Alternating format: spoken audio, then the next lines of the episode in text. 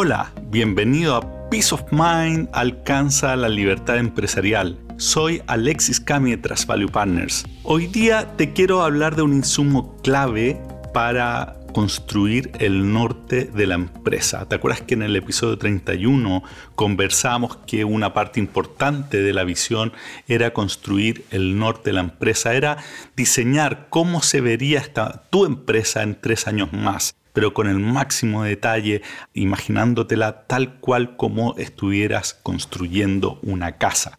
Y hoy día te quiero hablar de un insumo que es absolutamente clave para construir el norte de la empresa, porque no hay que olvidarse que tú eres el dueño y la empresa tiene que estar al servicio de lo que son tus propios objetivos, evidentemente. O si no, te vas a encontrar siendo, eh, estando tú atrapado en la empresa y eso no es lo que queremos, es que al final buscamos la libertad empresarial. En ese sentido, lo que estamos diciendo es que tú, al igual que tu empresa, tú tienes que trabajar en cuál es tu visión, cuál es tu norte, cómo te ves tú en tres años más. Esto evidentemente tú lo puedes hacer como ejercicio y es tremendamente valioso si es que lo hacen todas las áreas de tu vida, pero hoy día te quiero concentrar en cómo te ves tú con respecto a la empresa. Lo que nosotros llamamos entonces el norte del empresario, que es un insumo para construir el norte de la empresa. Y el norte del empresario nosotros consideramos que al menos tiene que contener al menos cuatro dimensiones bastante claras. La primera, que es bastante simple, es tu dedicación. ¿Cómo te imaginas tú entre años más? ¿Trabajando full time? Part-time, quizás completamente fuera, trabajando desde el directorio, o quizás te imaginas en realidad sin empresa, eh, porque la vendiste entre medio. Bueno, ese es un primer punto que tienes que tener claro. ¿Cuál va a ser tu dedicación o a qué estás apuntando? Quizás estás apuntando a ir dos veces a la semana, a trabajar unas pocas horas. Bueno, ¿cuál es la dedicación que quieres dedicarle a tu empresa? Es un punto importante. El segundo es tu rol. ¿Cuál es el rol que te imaginas en tres años más desempeñando dentro de la empresa? Trabajando, por ejemplo, en lo mismo que estás haciendo ahora o quizá habiendo delegado muchas áreas y, dedicándote solamente quizá al ámbito de innovación o las ventas estratégicas, etc. Entonces el segundo punto es tu rol dentro de la empresa. La tercera, la tercera dimensión tiene que ver con la relación que tú quieres tener con la empresa. ¿A qué me refiero con esto? A que hoy día está bastante como institucionalizado de que uno tiene que crecer tanto como puede con respecto a su empresa y eso no es así la verdad, eso es una premisa que es falsa. Hay empresarios a quienes lo que están buscando es que la empresa más que sea la más grande posible sea la mejor en lo que hace. De hecho, eso es algo que me identifica a mí harto en Trust Value Partners en términos de más que crecimiento, queremos ser los mejores en lo que hacemos. Entonces, en este tercer punto tiene que ver con eso, con que la empresa, si la relación que tú vas a tener con ella es como hablaba en el, en el episodio 26, es un instrumento, probablemente vas a estar buscando que sea lo más rentable posible en el camino y que aproveche las oportunidades de mercado que se le vayan presentando. Pero perfectamente es válido el que tú consideres que no, tú lo que quieres es tener una empresa de un tamaño más acotado, en donde, por ejemplo, tú quieras conocer a toda la gente que trabaja contigo por su nombre, que sea como una gran familia, que el propósito, eh, si es que se trata de una empresa vehículo, que muy probablemente sería en este caso, como hablábamos en el episodio 24, eh, se sienta ese propósito, esa, esa alma con mucha fuerza. ¿Por qué te estoy planteando tanto este punto? Es porque esta opción de elegir una empresa de un tamaño más acotado porque tú quieres tener una relación con ella distinta es algo que a mi juicio no se conversa lo suficiente. Eh, yo hace un tiempo atrás leí un libro eh, bien interesante, se llama Small Giants de Bob Ballingham.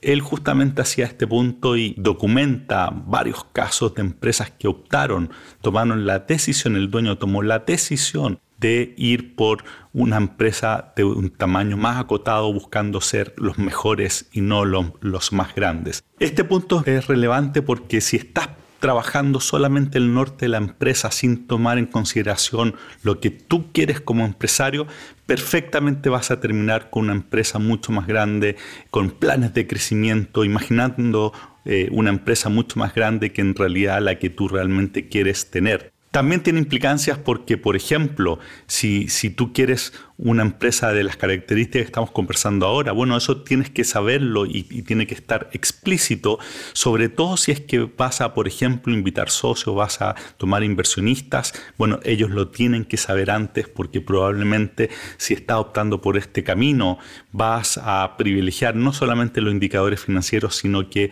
otros elementos también. Entonces, el tercer punto tiene que ver con cuál es la relación que tú quieres tener con la empresa.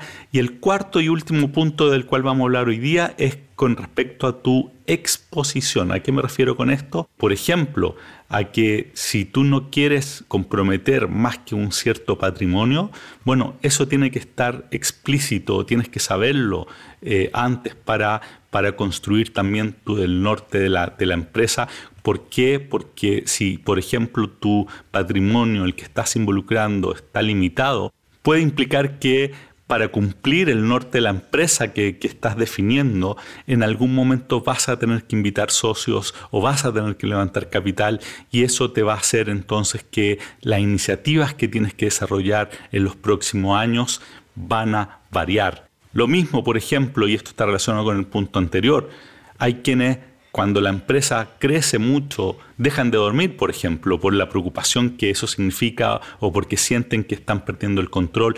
Bueno, ese es otro elemento que tienes que tomar en consideración para definir entonces cómo es que tú te imaginas tu exposición en el tiempo con la empresa. Entonces, tú como, como empresario tienes que definir tu norte en donde deberías decir, mira, yo de aquí a tres años más, por ejemplo, me veo trabajando medio tiempo, quiero estar solamente dedicado a los temas de nuevos negocios, quiero una empresa que crezca, que pueda seguir creciendo, pero que no se pierda el alma, que el alma va a ser la restricción de la velocidad de crecimiento. Y cuarto, mi exposición no puede ser mayor que tanto. Entonces, con esos inputs, tú puedes meterlo dentro de la ecuación al momento de diseñar cómo se ve tu empresa en tres años más. Y ahí entonces tienes un norte de la empresa que está alineado con el norte tuyo, el norte del empresario, y se vuelve entonces mucho más valioso porque están al final en sincronía. Si haces esto, entonces vas a poder desarrollar un plan que sea coherente, no solamente con la empresa, sino contigo mismo, y eso te va a dar mucha tranquilidad, mucho peace of mind de lo que estás haciendo. Así que te recomiendo que lo hagas porque si tú no haces esto, puedes terminar construyendo una empresa que no está alineada con lo que tú estás buscando como norte de tu vida y al mismo tiempo puedes terminar, por ejemplo, generando conflictos, teniendo conflictos con nuevos socios porque ellos pensaban una cosa con respecto a ti distinta a lo que tú estabas buscando.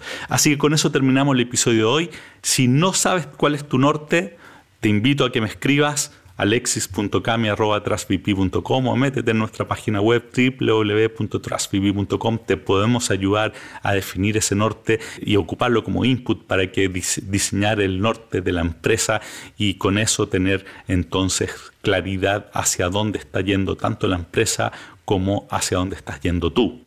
Y por último, como siempre, reenvía este episodio a empresarios que tú creas que no tienen claro cuál es su norte o quizá están teniendo conflicto con otros socios o incluso con el management. Hace poco tiempo vimos el caso que un dueño de empresa contrató un gerente bien potente. El gerente entró con ánimo de hacer crecer la empresa en forma importante, pero el dueño se le había olvidado decirle que la exposición que quería tener quería bajarla respecto a lo que ya tenía y eso implicaba que al, al, menos al principio la empresa tenía que hacer una serie de cambios que el gerente no lo esperaba y se le generó un conflicto que casi terminó con la salida del gerente en forma prematura. Así que Ten claro entonces cuál es tu norte como empresario, ocúpalo como input para el norte de la empresa y así vas a poder dormir tranquilo y avanzar hacia la libertad empresarial con mucho peace of mind porque no vas a tener dolores de cabeza gratuito. Bueno, y lo último, si quieres recibir el libro que estamos escribiendo sobre Mastermind, lo que hablamos en el episodio 5, escríbenos y te reservaremos una copia. Así que hasta aquí el capítulo hoy, que te vaya muy bien, hasta la próxima.